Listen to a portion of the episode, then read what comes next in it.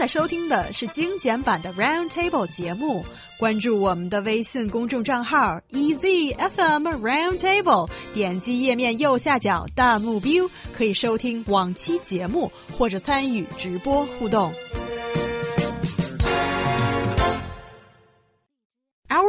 Screens have been occupied with a slew of domestic historical costume drama series since the beginning of 2017.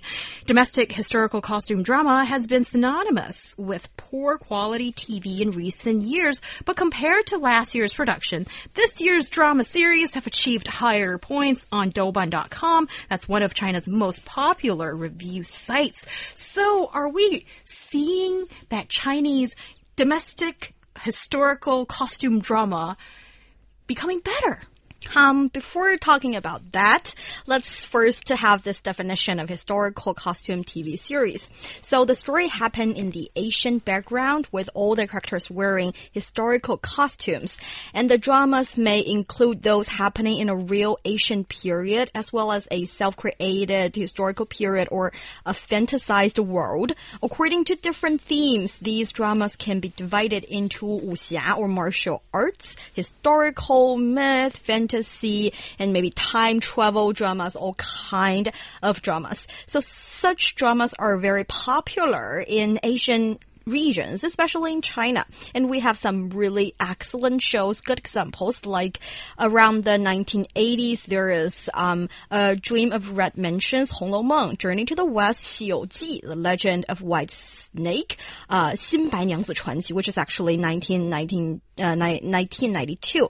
Uh, and uh, there's an um, Empresses in the Palace, Zhen Huan Zhuan, and Nirvana in Fire in 2015. and, yes. Is that and, your favorite then? Oh, yeah. Oh, okay. It's just, it's recent and it's good, which makes it really rare, which makes it my favorite in a way.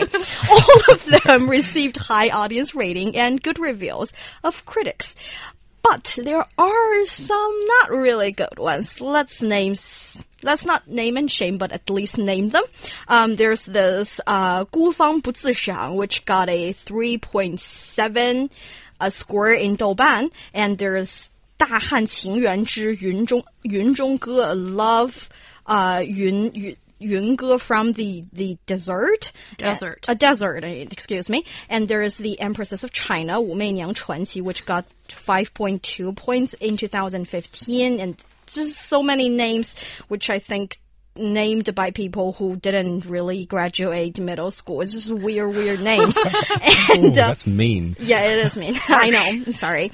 I'm being mean a little bit just because I have such high hopes.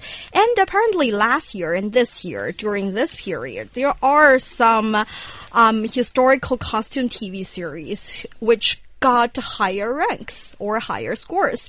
And they are To the Sky Kingdom.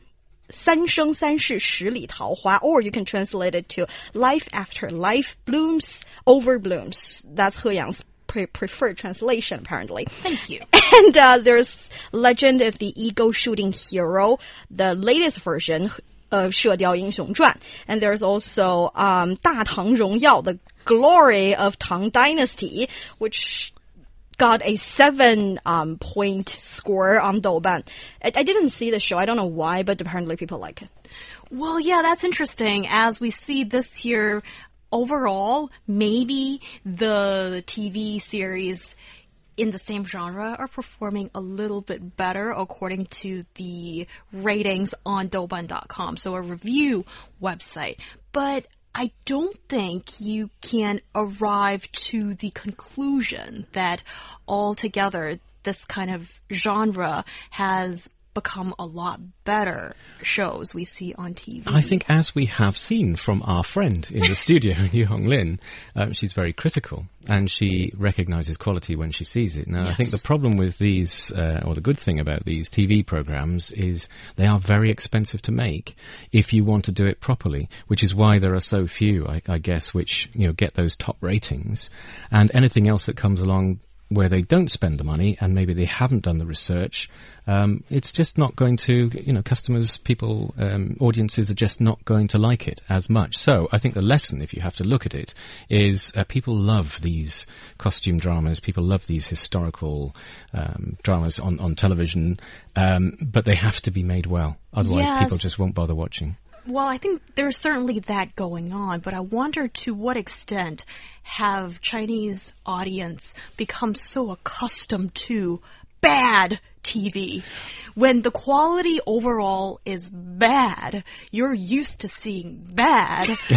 and once there's something that's even mediocrely good, like the glory of Tang Dynasty, I'm just putting my stance out there. If you wanna, uh, if I get hate mail from it, then fine something even mediocrely good, you feel like you've digged up a treasure and it is absolutely brilliant and you give it 7 out of 10. Really, people, you are really generous. Well, but you know, sometimes bad can be so good because it is so bad, it is good. that it's so entertainingly bad. I mean, we had, I don't know whether you ever had Dallas or Dynasty uh, shown in, in China at all, but they were so awful. But, but the audience figures were massive because it was so awful. So how exactly um, do they did they make it awful? Like do they? Oh, I don't think they intentionally did.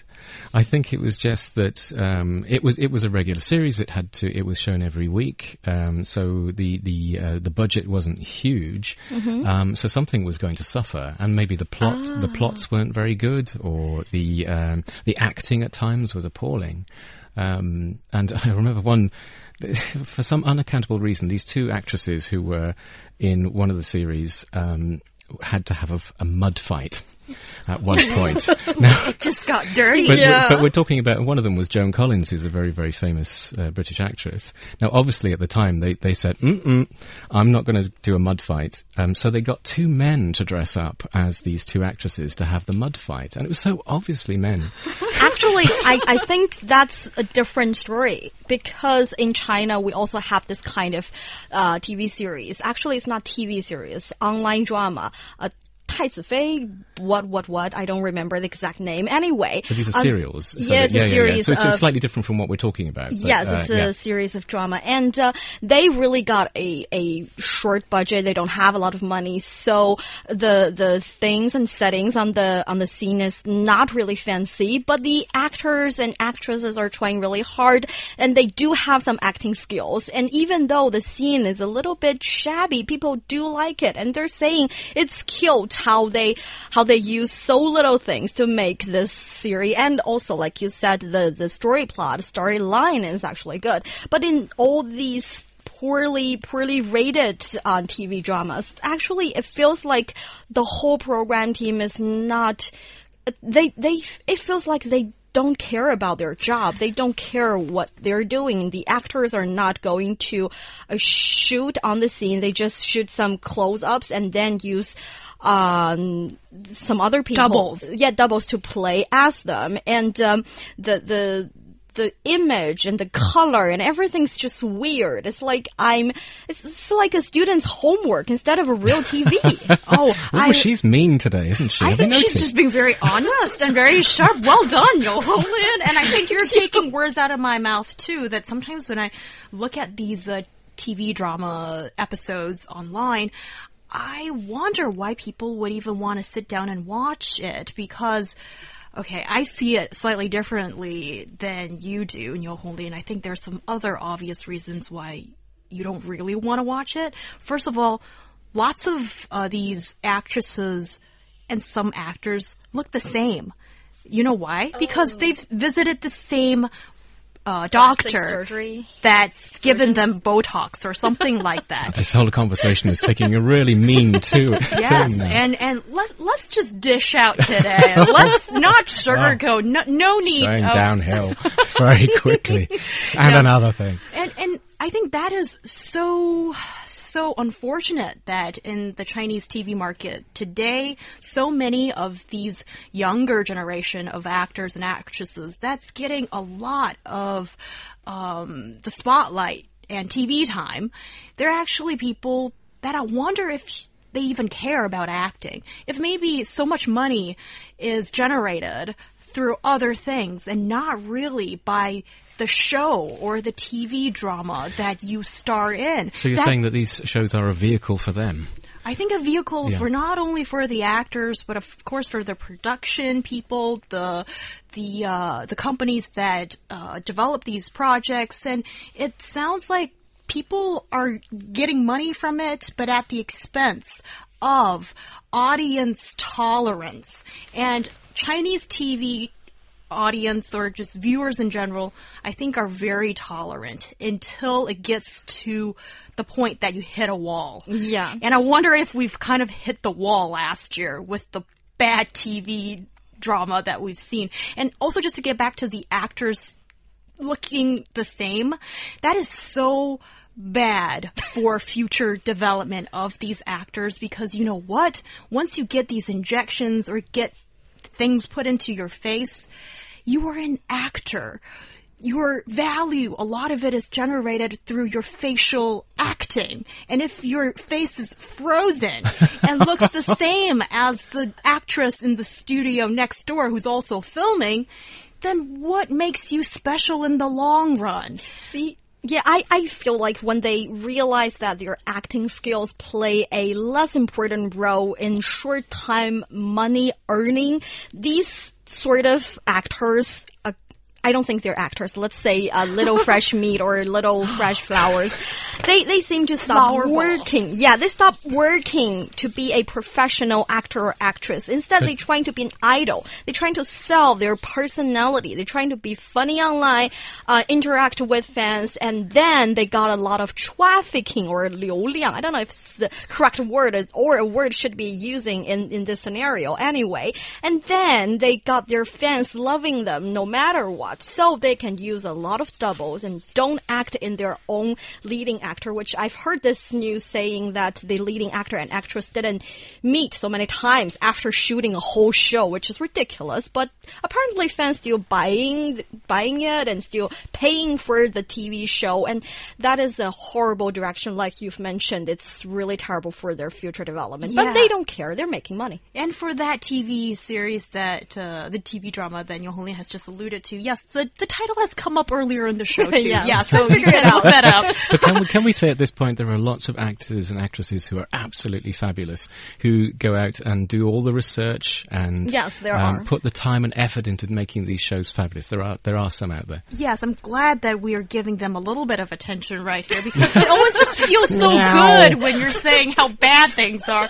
And of course, we need to realize that it's not not all bad, and there are some shiny examples, although often seldomly do we see them, but of these um, historical costume dramas that actually you can see a lot of thought has been put into it.